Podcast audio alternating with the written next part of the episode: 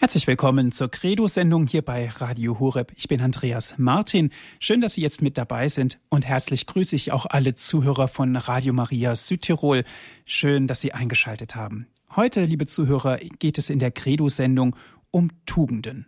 Tugenden als die Kraft des Lebens, Tugenden als Lebenskraft. Wir beschäftigen uns damit und überlegen, was sind überhaupt Tugenden und wir werden erfahren, dass es im Grunde genommen zwei Arten von Tugenden gibt, nämlich die göttlichen Tugenden und die Kardinaltugenden. Die göttliche Tugenden, Glaube, Hoffnung und Liebe und die Kardinaltugenden, zum Beispiel die Klugheit, Gerechtigkeit, Tapferkeit und das Maß, Maß halten, das sind die Kardinaltugenden. Ganz besonders werden wir uns heute mit der Gerechtigkeit befassen. Wir überlegen uns, was ist überhaupt Gerechtigkeit und gibt es überhaupt Gerechtigkeit? Können wir das als Menschen leisten oder gibt es das nur wirklich im Himmel bei Gott? Wir sind gespannt.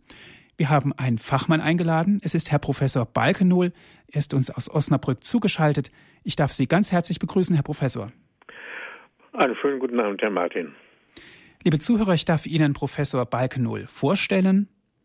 Er ist 1936 in Arnsberg in Westfalen geboren.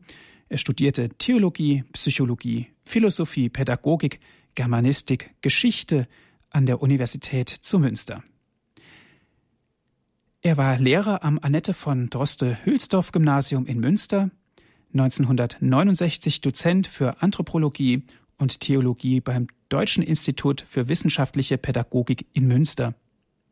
1973 Dozent für die Aus- und Weiterbildung kirchlicher Mitarbeiter, wie zum Beispiel Referenten, Diakone, Katecheten beim Bistum Osnabrück.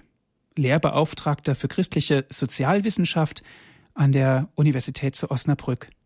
1976 Professor für systematische Theologie, Moraltheologie im Fachbereich katholische Theologie der Universitäten Osnabrück und Fechter. Er ist verheiratet, Vater von vier Söhnen und Autor zahlreicher moraltheologischer und sozialethischer und anthropologischer Veröffentlichungen. Ja, Herr Professor Balkenohl, das ist eine ganze Menge. Sie haben eine Menge studiert, haben eine Menge gelehrt. Und wenn wir jetzt über Gerechtigkeit sprechen, Herr Professor, sicherlich Sie als Lehrer und wir als Schüler, um es jetzt mal so zu sagen, spielt die Gerechtigkeit ja auch eine wesentliche Rolle. Waren Sie immer gerecht? Also, das kann man ja so im Nachhinein gar nicht sagen. Es ist so, dass man oft ne, das Bemühen hat, ne, gerecht zu sein. Das ist schon ganz viel. Es gehört ja zum Amtseid, die gegenüber allen Menschen Gerechtigkeit walten zu lassen. Inwiefern man dem nachkommt, in, jedem Falle. Es ist wichtig, dass man hier das, das redliche Bemühen hat, Gerechtigkeit walten zu lassen. In allen Situationen des Lebens. Mhm. Aber ich meine, wir sind ja alle Menschen und ähm, ganz besonders sind Menschen ja auch fehlerhaft. Von daher dürfen wir eigentlich auch sagen, dass eigentlich die Gerechtigkeit, auch wenn wir es immer wollen, uns nicht immer gelingen kann. So ist es. Das haben Sie wohl eine weisheitsvoll ausgedrückt. Herr Professor Balkenohl, wenn wir uns um die Kardinaltugenden unterhalten. Was bedeutet eigentlich das Wort Kardinaltugend?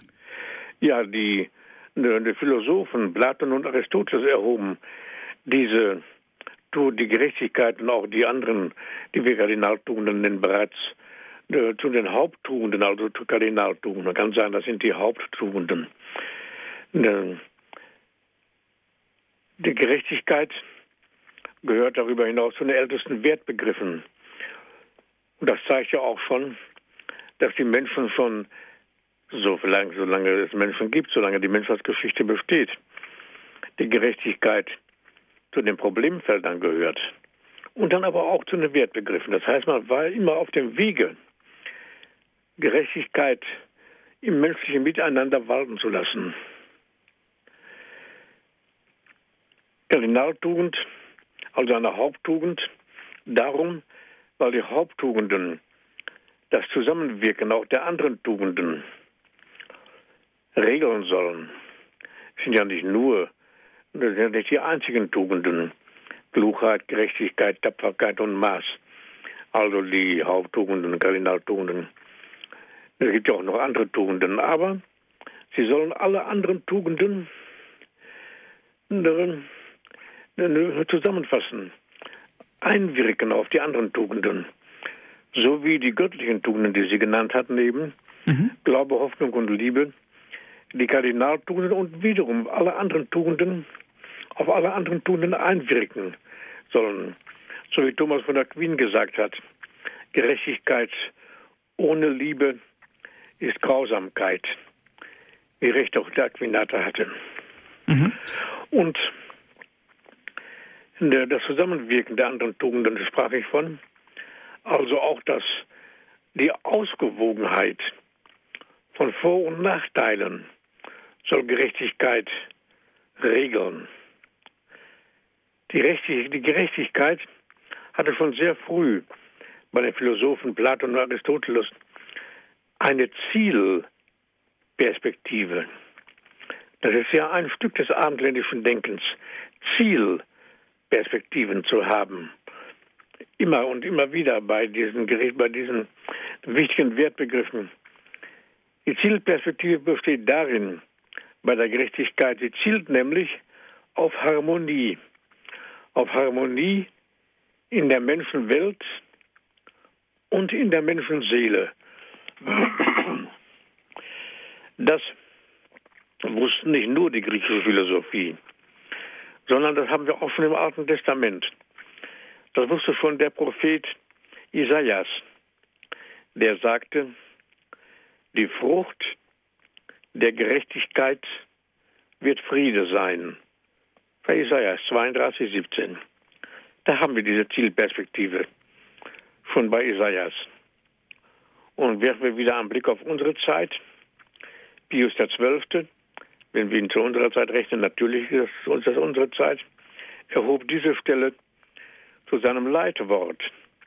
Das Werk der Gerechtigkeit ist der Friede. So Pius XII. Sein Leitwort. Und die Gerechtigkeit, was, was tut sie denn?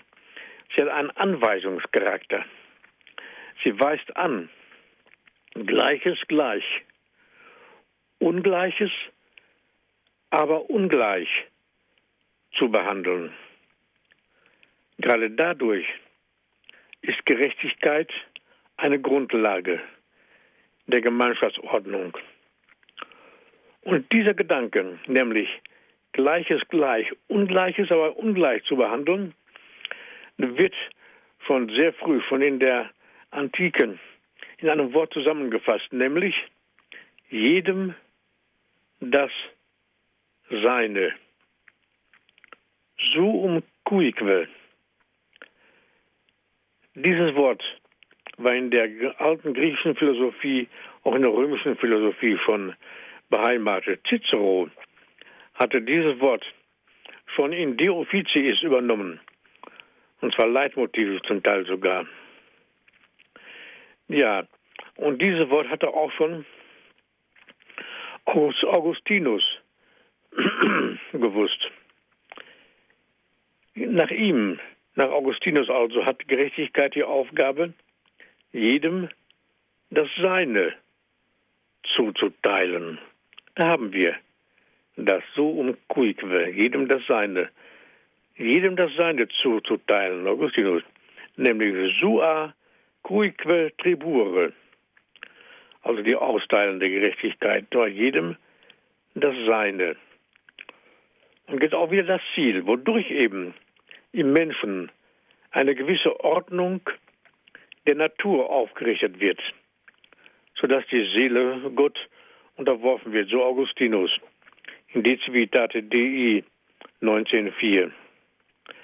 Nach Augustinus hat also Gerechtigkeit auf dem Naturrecht aufzubauen. Gerechtigkeit ist also auf dem Naturrecht aufgebaut. Und das sehen wir ja auch. Wenn, wenn Kinder zum Beispiel, kleine Kinder, die wir gerecht behandelt werden, dann müssen wir denen das geben, was ihnen zusteht, jedem das Seine. Ein zweijähriges Kind hat kleinere Schuhe an als das vierjährige. Geschwisterkind. Es wäre nicht gerecht, das zu vertauschen, vertauschen zu wollen. Da können wir sehen, dass die Natur hier eine bedeutende Rolle spielt, worauf mhm. Augustinus hingewiesen hat. Ja, danke schön, Herr Professor Balkenul. Vielleicht bis hierhin. Tugenden als Lebenskraft. Heute geht es um die Gerechtigkeit, liebe Zuhörer, in der Sendung Credo hier bei Radio Horeb. Ich bin Andreas Martin und wir sind im Gespräch mit Herrn Professor Dr. Manfred Balkenohl. Er ist uns aus Osnabrück zugeschaltet.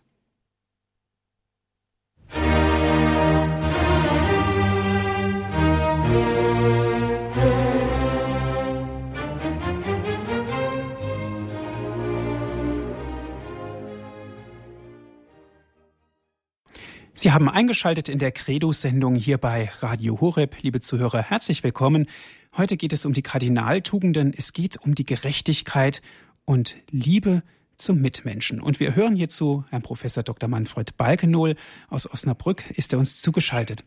Herr Professor, Sie haben viele Philosophen vorhin zitiert und das liegt natürlich schon sehr weit zurück in der Zeit, in der die Philosophen lebten. Aber eins ist ganz klar geworden. Erstens, Viele Menschen, natürlich auch Philosophen, haben sich über den Sinn der Gerechtigkeit Gedanken gemacht. Und zweitens gehört Gerechtigkeit dazu, zum Menschen wie auch die Ungerechtigkeit. Das kann man wohl sagen. Und das Wort möchte ich nochmal wiederholen.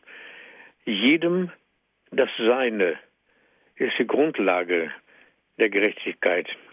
So um cuique, jedem das Seine. Das hatte schon Cicero, ich sagte es als Leitwort, in einem seiner großen Werke De Officiis übernommen. Und so gibt es dann traditionell eine Dreigliederung der Gerechtigkeit, deren Teile, wie wir heute immer noch sehen können, auch miteinander im Widerstreit liegen können. Da gibt es einmal der, Gehor der Gehorsam, die, die Justitia Legalis, also eine Art Gerechtigkeit, Justitia Legalis, der Gehorsam gegen die rechtmäßige Obrigkeit und ihren Gesetzen. Dann die Justitia distributiva, also die austeilende Gerechtigkeit. Erinnert daran, was wir eben gehört haben von Augustinus. Sua cuique tribure, tribure, auszuteilen, jedem das Seine auszuteilen. Also Justitia distributiva, die austeilende Gerechtigkeit. Und dann eine weitere Gerechtigkeit, die heute vielleicht sogar sehr in den Vordergrund gerückt ist, die Justitia commun, commutativa, die ausgleichende Gerechtigkeit, die man versucht durch Transfer und durch Geldtransfer herbeizuführen. Und die, die, Idee, die Idee der Gerechtigkeit, die geht tatsächlich von sehr früh bis in die Antike, bis in die Archaik zurück, wenn wir eben das Alte Testament zitiert haben. Der Idee der Gerechtigkeit verpflichtet waren demnach auch schon die Schüler des Hippokrates und des Aristoteles die gemäß der ärztlichen Maxime nur Nutzen und niemals Schaden diese Maxime aufgebaut hatten. Über den Eid des Hippokrates hatten wir hier schon gesprochen. In dem Eid des Hippokrates heißt es nur Nutzen, niemals Schaden. Also eine Philosophie des Wohltuns hatte man daraus abgeleitet. Der Beneficia, Dazu zählte, dass der Arzt, wie jeder andere Philosoph, die Ärzte gehörten ja zu den Philosophen, das heute, heute wohl nicht mehr. Das Philosophikum hat man ja in der Ausbildung der Ärzte sogar aus dem Studienprogramm genommen. Da muss man sich auch mal vorstellen. Nur, das ist nur ganz, ganz, ganz am Rande. Also, die Philosophie des Wohltuns der Beneficia ist entwickelt worden. Dazu zählt, dass der Arzt, wie jeder andere Philosoph, den Reichtum verschmäht und die im Frühjahr erwiesene Wohltat dem zahlungsunfähigen Patienten gleichsam als ein vorausgezahltes Honorar verrechnet. Der Arzt durfte von einem armen Patienten nicht einmal ein Honorar annehmen, auch wenn es ihm angeboten wurde. Das gehörte auch zur Ethik, die sich hieraus entwickelt hatte. Und das waren natürlich hohe wissenschaftliche Intentionen bei Platon oder Aristoteles, bei Hippokrates ebenfalls.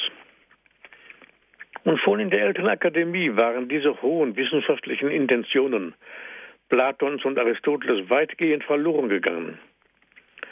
Man fand zu einer kritischen Haltung, die Begründungen und den logischen Beweis forderte. Also man ist modern geworden, könnten wir fast sagen. Man wurde Kritiker und Skeptiker. So auch ein Philosoph namens Carneades im Jahre 214 bis 129 vor Christus, der auf der Philosophengesandtschaft in Rom zum Thema Gerechtigkeit im Jahre 155 vor Christus, also da war eine Philosophengesandtschaft, eben zum Thema Gerechtigkeit. Da kann man, daran kann man sehen, wie zentral das Thema Gerechtigkeit in der Antike war. Von um diese Zeit hat es eine Philosophengesandtschaft gegeben, also die verschiedenen Akademien kamen zusammen, hatten ihre Philosophen nach Rom gesandt. Und Carneades hielt an einem Tag eine Rede zum Lobe der Gerechtigkeit, der man beipflichtete, ob ihrer einleuchtenden Beweise, um dann am anderen Tage eine Rede gegen die Gerechtigkeit zu halten die man für ebenso einleuchtend fand. Obgleich er jetzt erklärte, dass es keine Gerechtigkeit auf der Welt gäbe. Als logischen Beweis nannte er die politischen Machtansprüche der Staaten. Hier zeige sich das Gegenteil von Gerechtigkeit, wie man an der Politik des Römerreiches am besten sehen könne. Wollten die Römer nämlich Gerechtigkeit üben, dann müssten sie ihre Eroberungen wieder herausgeben und zu ihren Hütten zurückkehren. Ja, so viel Intellektualismus, möchte ich jetzt fast sagen, war dem biederen Senator und Hühnerhalter Cato zuwider. Denn er sah die öffentliche Sicherheit gefährdet, wofür er ja mitverantwortlich war als Senator. Darum brachte er ja einen neuen Leitsatz ein. Cetrum censio, er brachte immer solche Leitsätze, wo er kurz das, was er manche zusammenfasste. Cetrum censio, also im Übrigen bin ich der Auffassung, die Philosophen müssen so schnell wie möglich ausgewiesen werden. Das war seine Reaktion. Das war die, die Reaktion des Politikers. Cetrum censio philosophos quam celerime, so schnell wie möglich, esse expellendos. Sie müssen ausgewiesen werden. Philosophos quam celerime esse expellendos. Ja, was sehen wir hier? Wir sehen hier, dass schon in der kritischen Akademie, das war ja die Zeit, zwei Welten aufeinander prallten, so wie heute zwei Welten aufeinander prallen. Auf der einen Seite der objektive Gerechtigkeitswille, man will Gerechtigkeit üben, und auf der anderen Seite die praktische Wirklichkeit, in der man feststellte, dass hier Gerechtigkeit nicht vorhanden sei. Das war schon im Jahre 155 vor Christus in der Philosophengesandtschaft herausgekommen. Man hatte eben noch nicht die Wahrheit und eben noch nicht die wahre Gerechtigkeit gefunden. Nun kam das Christentum. Wie steht es mit der Gerechtigkeit aus christlicher Perspektive? Hier, hier sticht ja doch wohl die Mahnung Jesu hervor. die da lautet, darum sage ich euch, wenn eure Gerechtigkeit nicht weitaus größer ist als die der Schriftgelehrten und Pharisäer, werdet ihr nicht in das Himmelreich kommen. Matthäus 25.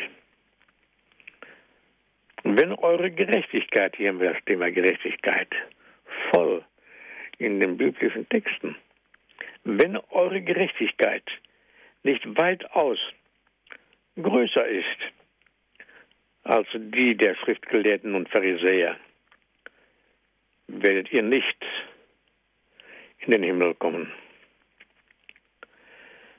Also, die Gerechtigkeit des Christen muss größer sein als die der Schriftgelehrten und Pharisäer. Wir müssen also auch die Frage gleich stellen, was ist es denn, was hinzukommen muss zur Gerechtigkeit aus christlicher Perspektive? Zum achtfachen Weheruf Jesu gegenüber der religiösen Klasse heißt es, wehe euch, ihr Schriftgelehrten und Pharisäer, ihr Heuchler, ihr lasst das Wichtigste im Gesetz außer Acht, Gerechtigkeit, Barmherzigkeit, Treue, blinde Führer seid ihr. Also ja, hier haben wir aus der Schrift was zur Gerechtigkeit hinzukommen muss. Zur Gerechtigkeit, Barmherzigkeit, Treue. Blinde Führer seid ihr. Bei Matthäus 23, 23. Bei Lukas heißt es, die Gerechtigkeit aber und die Liebe zu Gott vergesst ihr. Also, die Liebe zu Gott muss hinzukommen zur Gerechtigkeit. Die Gerechtigkeit aber und die Liebe zu Gott vergesst ihr. Lukas 11, 42. Wir finden also in der Schrift selbst schon das Wesentliche, was zur Gerechtigkeit hinzukommen muss, nämlich Liebe, Barmherzigkeit, Treue. Die Widersacher Jesu aber mussten sich sagen lassen, ihr verfließt den Menschen das Himmelreich. Ihr geht nicht hinein aber ihr lasst auch die nicht hinein, die hinein wollen. Also, wenn wir nun diese Texte lesen, dann können wir schon sagen, schärfer als von Jesus selbst konnten die religiösen Führer nicht angemahnt werden. Eine Parallele finden wir vielleicht noch bei Isaias, wo es heißt, die Wächter des Volkes sind blind. Kennen ja eben auch von das Wort Jesus. Blinde Führer seid ihr. Und bei Isaias haben wir auch schon die Wächter des Volkes sind blind. Weiter bei Isaias. Es sind lauter stumme Hunde. Aber gierig sind diese Hunde. Sie sind unersättlich. So sind die Hirten. Jeder ist auf seinen eigenen Vorteil bedacht. Er sagt, kommt her, ich habe Wein, wir trinken uns voll mit Bier. Hoch soll es hergehen.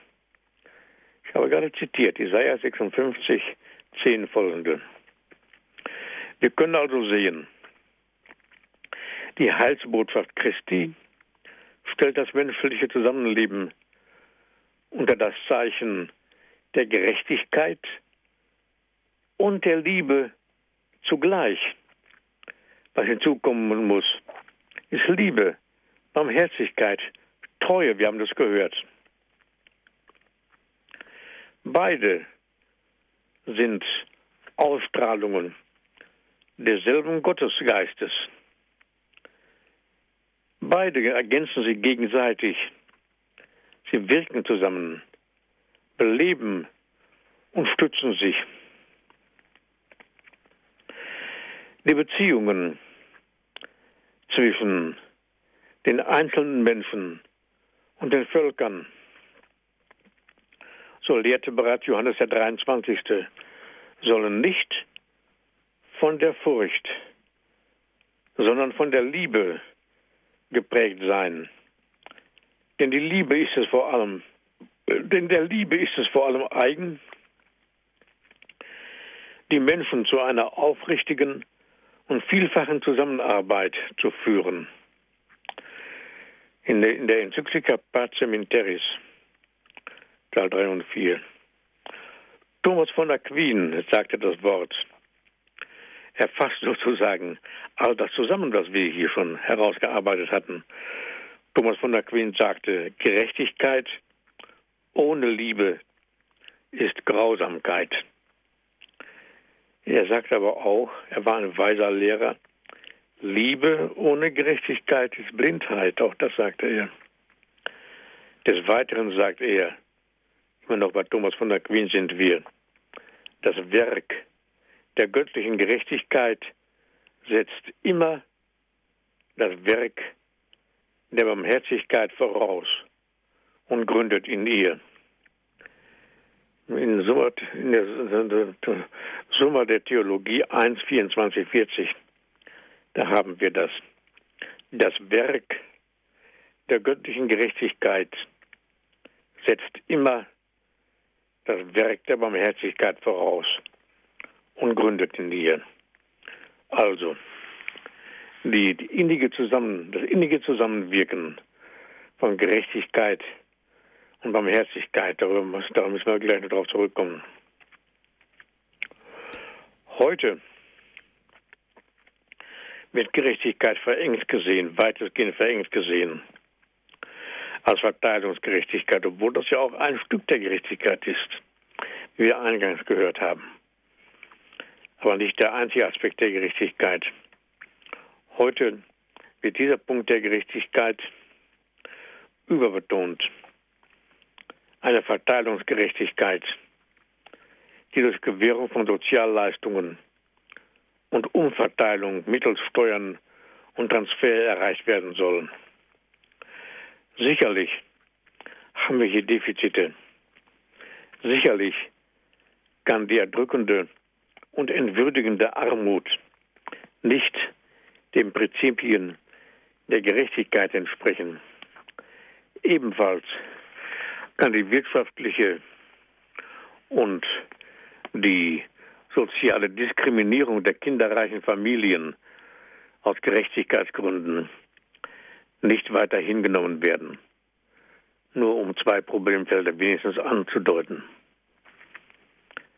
Dass den Familien, sobald sie viele Kinder haben, es ihnen schlecht geht die, in die Armut hineinschlittern, ist eine Ungerechtigkeit, Sondermaßnahme zum Himmelfreien der Ungerechtigkeit. Das Recht eines jeden Kindes auf seinen Anteil am Sozialprodukt wird heute noch nicht hinreichend respektiert. Was aber die derzeitige Diskussion um soziale Gerechtigkeit ebenfalls zutiefst belastet, ist nicht nur die Gier vieler Zeitgenossen, sondern ebenfalls der weit verbreitete Neid. Gier und Neid aber sind keine Tugenden, sondern Fehlentwicklungen im Lebensprozess. Da will man schon ganz deutlich sagen dürfen.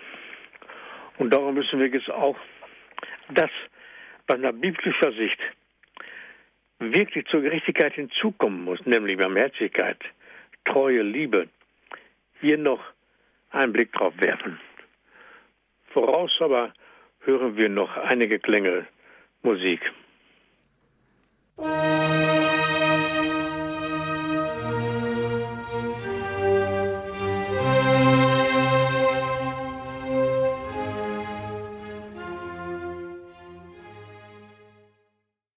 Sie haben eingeschaltet in der Credo-Sendung hier bei Radio Horeb, liebe Zuhörer. Ich bin Andreas Martin. Schön, dass Sie jetzt mit dabei sind. Tugenden als Lebenskraft ist heute unser Thema. Ganz besonders geht es heute um die Kardinalstugenden. Und dazu sind wir verbunden mit Herrn Professor Dr. Manfred Balkenohl von der Universität Osnabrück.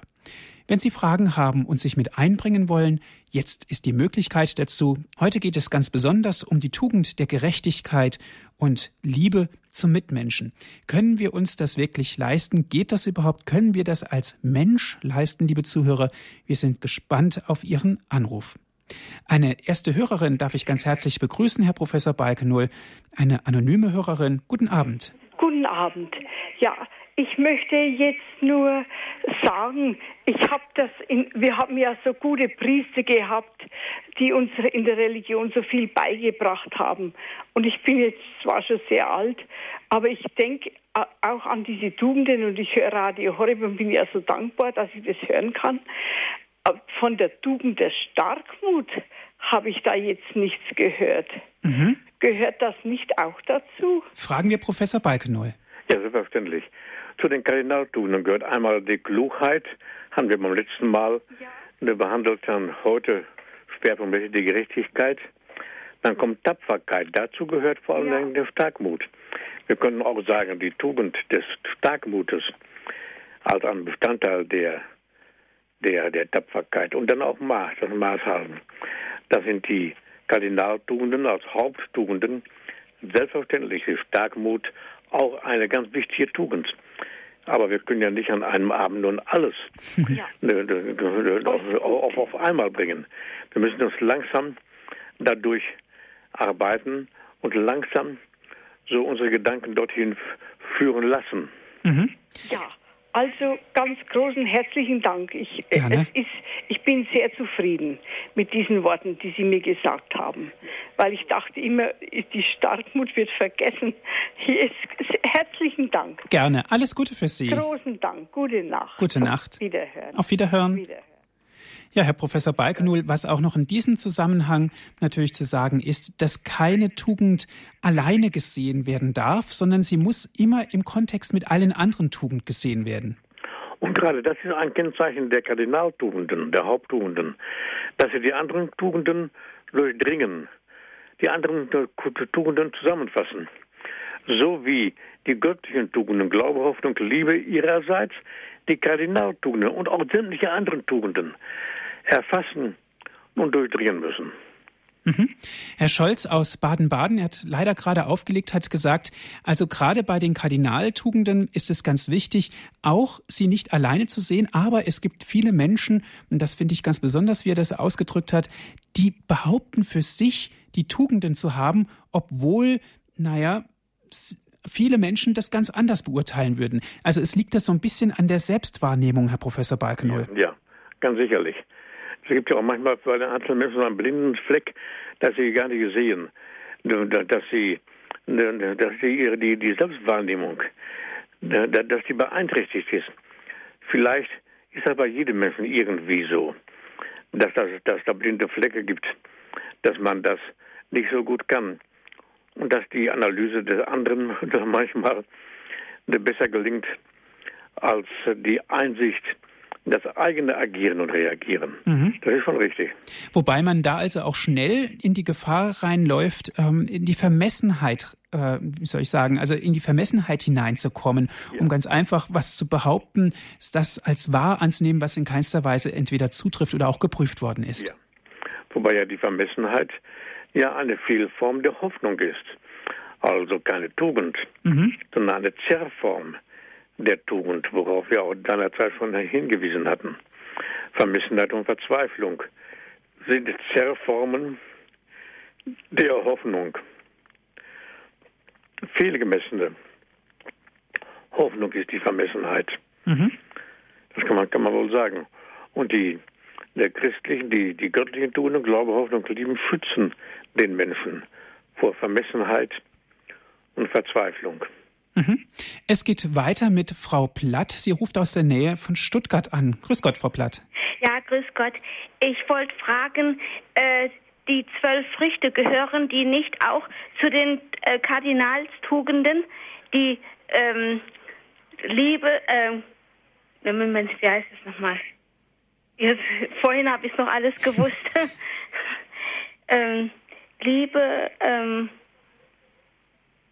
Oh, jetzt weiß ich. Ja, fragen wir doch mal Herrn Professor Balkenoll, die zwölf Früchte. Ja, die, die, die göttlichen Tugenden sind Glaube, Hoffnung und Liebe. Diese die, die Tugenden sind biblisch belegt als die Haupttugenden. In der Antike hatten wir bereits schon die, die Kardinaltugenden, Klugheit, Gerechtigkeit, Tapferkeit und Maß, aber auch viele andere Tugenden dabei. Und diese, diese Tugenden, die Kardinaltugenden sind Haupttugenden. Und dann ist das Christentum gekommen und durch das Christentum, durch die äh, Mahnungen Jesu, durch die Offenbarung Gottes, sind den Glaube, Hoffnung und Liebe die eigentlichen Haupttugenden des Menschen, die alle anderen Tugenden durchdringen und befruchten müssen. Mhm. Frau Platt, Sie haben wahrscheinlich die zwölf Früchte des Heiligen Geistes gemeint. Ja, ja. Und ich habe gedacht, das gehört dazu, die mhm. zu den äh, äh, Kardinalstugenden. Mhm. Zwölf Früchte des Heiligen Geistes sind Liebe, Freude, äh, Friede, Geduld, Friede. milde Güte, Sanftmut, ne, Langmut, Sanftmut. Treue, Bescheidenheit, Mäßigkeit, Keuschheit. Jawohl, jetzt haben wir sie doch noch zusammenbekommen. Ja, ja wissen Sie, ich war aufgeregt, weil ich habe nicht ich habe fast gar nicht mehr geglaubt, dass ich durchkomme. Ich habe nämlich das Radio Horeb, habe ich jetzt erst Sonntag vor einer Woche geschenkt gekriegt. Toll. Haben Sie Freude damit? Ja, sehr viel. Das ist das Digitalradio äh, mit dem blauen Knopf. Schön, wunderbar. Draufdrücken und schon hören Sie Radio Horeb. Ja. Frau Platt, danke schön für Ihren Anruf. Dankeschön. Ja. Auf Wiederhören. Wiederhören. Herr Professor, gehören die zwölf Früchte des Heiligen Geistes mit in die Tugenden hinein, um nochmal die Frage von Frau Platt aufzugreifen? Ja, natürlich gehören, gehören dazu. wir können auch sagen, dass, sie, dass diese Früchte des Heiligen Geistes ebenfalls eingegossene Tugenden sind, so wie Glaube, Hoffnung und Liebe eingegossene Tugenden sind, durch den Heiligen Geist in den Menschen eingegossen. Das heißt aber auch, dass der Mensch mittun muss, durch, nämlich was die Entfaltung dieser Tugenden im Lebensprozess anbetrifft.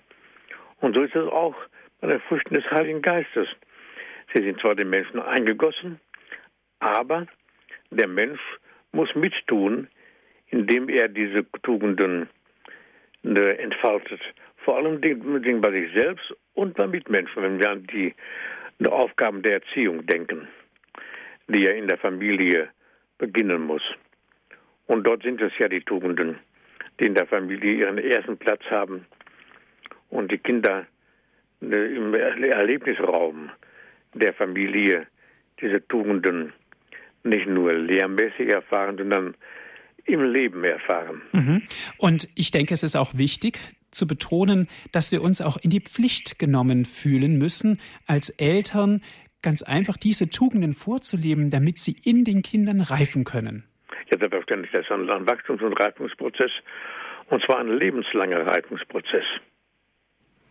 Ein lebenslanger Reifungsprozess. Liebe Zuhörer, gerne dürfen Sie sich mit einbringen in die Sendung Credo hier bei Radio Horeb. Es geht um die Kardinalstugenden. Es geht ganz konkret um die Tugend der Gerechtigkeit. Was ist Gerechtigkeit für Sie? Wir sind gespannt auf Ihren Anruf.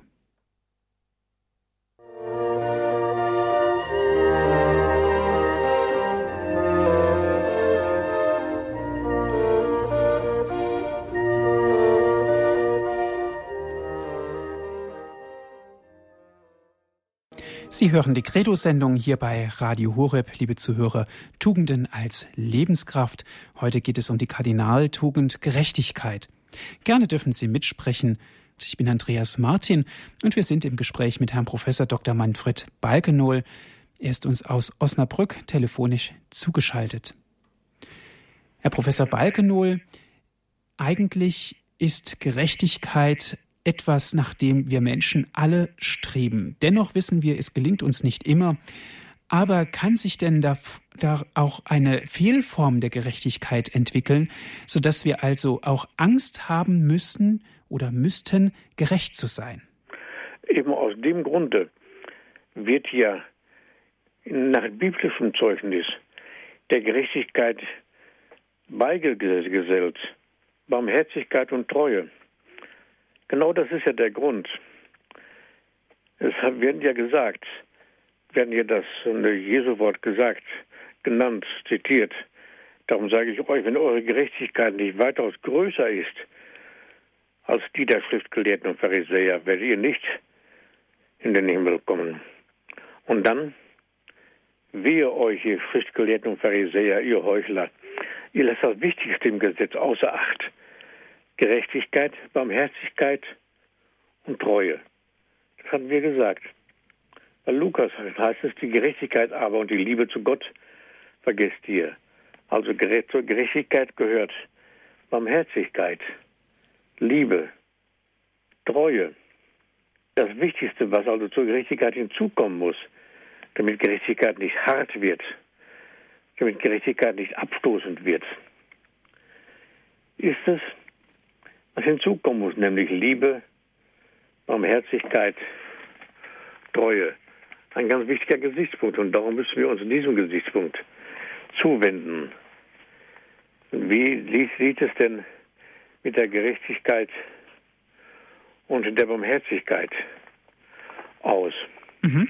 Bevor wir da einhaken, Herr Professor, eine nächste Hörerin habe ich noch in der Leitung. Es ist Frau Schruff aus Essen. Grüß Gott. Grüß Gott, Herr Professor. Osnabrück ist ja nicht so weit. Grüß Gott, nein, wahrlich nicht. Ich habe erst mal zu sagen, dass ich als Kind immer Gerechtigkeit wollte und bei meiner Mutter, ich war die Jüngste, meine Mutter war sehr ungerecht, immer gesagt, das ist ja ungerecht, das ist ja ungerecht und ich kriegte nachher immer Schläge dafür. So, und da wurde ich fast jeden Tag geschlagen. Aber Jesus hat meine ganze Kindheit geheilt. So, jetzt diese Gerechtigkeit. Das ist, wie Sie immer jetzt auch sagen, ohne Barmherzigkeit ist nichts. Thomas von der Queen sagte ja die Kehrseite. Ihre Sendung ist super, also das muss ich jetzt sagen. Es ist so gut, dass die Menschen doch mitlernen, wir alle. Und Dankeschön. bei mir ist also Erinnerung, bei mir ist immer Aha, Aha-Erlebnisse bei Ihrer Sendung heute gewesen. Mhm. So, jetzt wollte ich etwas sagen. Und zwar die Barmherzigkeit, die ist mir eingeschrieben worden. Und zwar bei Schwester Faustine. Die hat mich durch die ganze Kirche getanzt. Und dann bei dem Bild als ich 96 da war im Mai. Gott sei Dank waren die im Bus, die Deutschen, sonst hätten sie, aber die Schwestern haben alle gelächelt und die beteten gerade um zwölf den Rosenkranz. Und das ist, also ich wollte damit etwas sagen. Barmherzige Liebe ist Gnade. Dass man barmherzig sein kann, ist das die höchste Liebe, die größte Liebe, die wir überhaupt haben. Und das kann nur Jesus in unser Herz legen. Die Gottesmutter, die Mutter der barmherzigen Liebe, die in der Tretjakow-Galerie ist die, die Ikone, die gehört nach Wladimir, die durfte ich auch sehen, 92. Und das war für mich also ein tiefes Erlebnis, wie original zu sehen. Mhm. Und aber das Ganze ist Gerechtigkeit. Jetzt kommt das. Ich habe das schon mal bei Radio Horeb in diesem Jahr gesagt. Und zwar, dass Jesus mir vor Ostern als ich die Kommunion, weil ich nicht in Blut und äh, Leib bekam, ich hatte ein ganzes Jahr den Schrei auf dem Herzen, ich möchte auch Blut. Bei jeder Verwandlung war der Schrei in meinem Herzen. Da sagte mir ein Priester, das müssen Sie vorher sagen. Und äh, jetzt ist alles ausgetrunken. Und dann habe ich gesagt, ich möchte auch bitte Blut. Sie hatten rum auf dem, äh, ja, auf dem Altar rumgereicht und es war für mich nichts mehr da. Und dann habe ich verweigert den Leib. Und dann habe ich vom Tabernakel gekniet. Und dann habe ich gesagt, Herr, jetzt habe ich auch deinen Leib ab, ähm, abgelehnt. Helf mir doch. Und dann hat er mich ganz tief ins Tabernakel gezogen, ganz schmerzhaft, lange, lange. Und dann hat er gesagt, in langen Abständen, immer mit Schmerzen. Er hat so gesagt, ich bin in der Kirche wo ich dann sagte zu ihm, ich weiß, du bist in der Kirche, deswegen bin ich auch katholisch geworden, weil du da bist. Mhm. Wegen der Eucharistie. Jetzt muss ich etwas sagen, was er gesagt hat. Er hat gesagt, meine, ich bin in der Kirche Gerechtigkeit. Mhm. Meine Gerechtigkeit ist Barmherzigkeit. Mein Blut kommt aus meinem Herzen und reinigt euch von euren Wunden. Da hatte ich's. Von euren Sünden, von euren Sünden, da hatte ich's, warum ich das Blut auch gerne wollte. Mhm. Das ist ja erklärt und und. Ich wollte sagen nochmal, die barmherzige Liebe ist Gnade. Gerecht zu sein ist auch nur Gnade. Kann man nur mit Jesus. Ohne ihn geht da nichts. Und die Kardinaltugenden sind Voraussetzung, Glaube, Hoffnung, Mhm. Liebe. Ist auch Geschenk und Gnade. Gut. Wofür beten wir denn den Ja, Rosenkranz? danke schön, Frau Schroff, für Ihre, für Ihre Aussage, für das Erlebnis, was Sie uns mitgeteilt haben. Es wird ganz deutlich, Herr Professor Balkenohl, in der Eucharistie ist die Gerechtigkeit gegenwärtig. Ja. Und darum müssen wir ja auch eine, eine Anf im Anschluss an dem, was die Hörerin sagte, die Frage ernst nehmen. Nicht wahr? Die Barmherzigkeit und die Gerechtigkeit. Die Barmherzigkeit ist ja, in der Barmherzigkeit wird ja die Liebe Gottes und die Liebe des Menschen zu Menschen ebenfalls deutlich. Und wir dürfen auch sagen, wenn der Mensch liebt, tritt die Ebenbildlichkeit Gottes am stärksten in Erscheinung. Denn Gott ist ja selbst die Liebe. Und die, die von Gott geschenkte Liebe erweist sich ja nach den Zeugnissen des Alten und des Neuen Testaments, vor allem als Barmherzigkeit. Mhm. Die Barmherzigkeit, die zu Recht als aufhelfende, auch als verzeihende Liebe bezeichnet worden ist.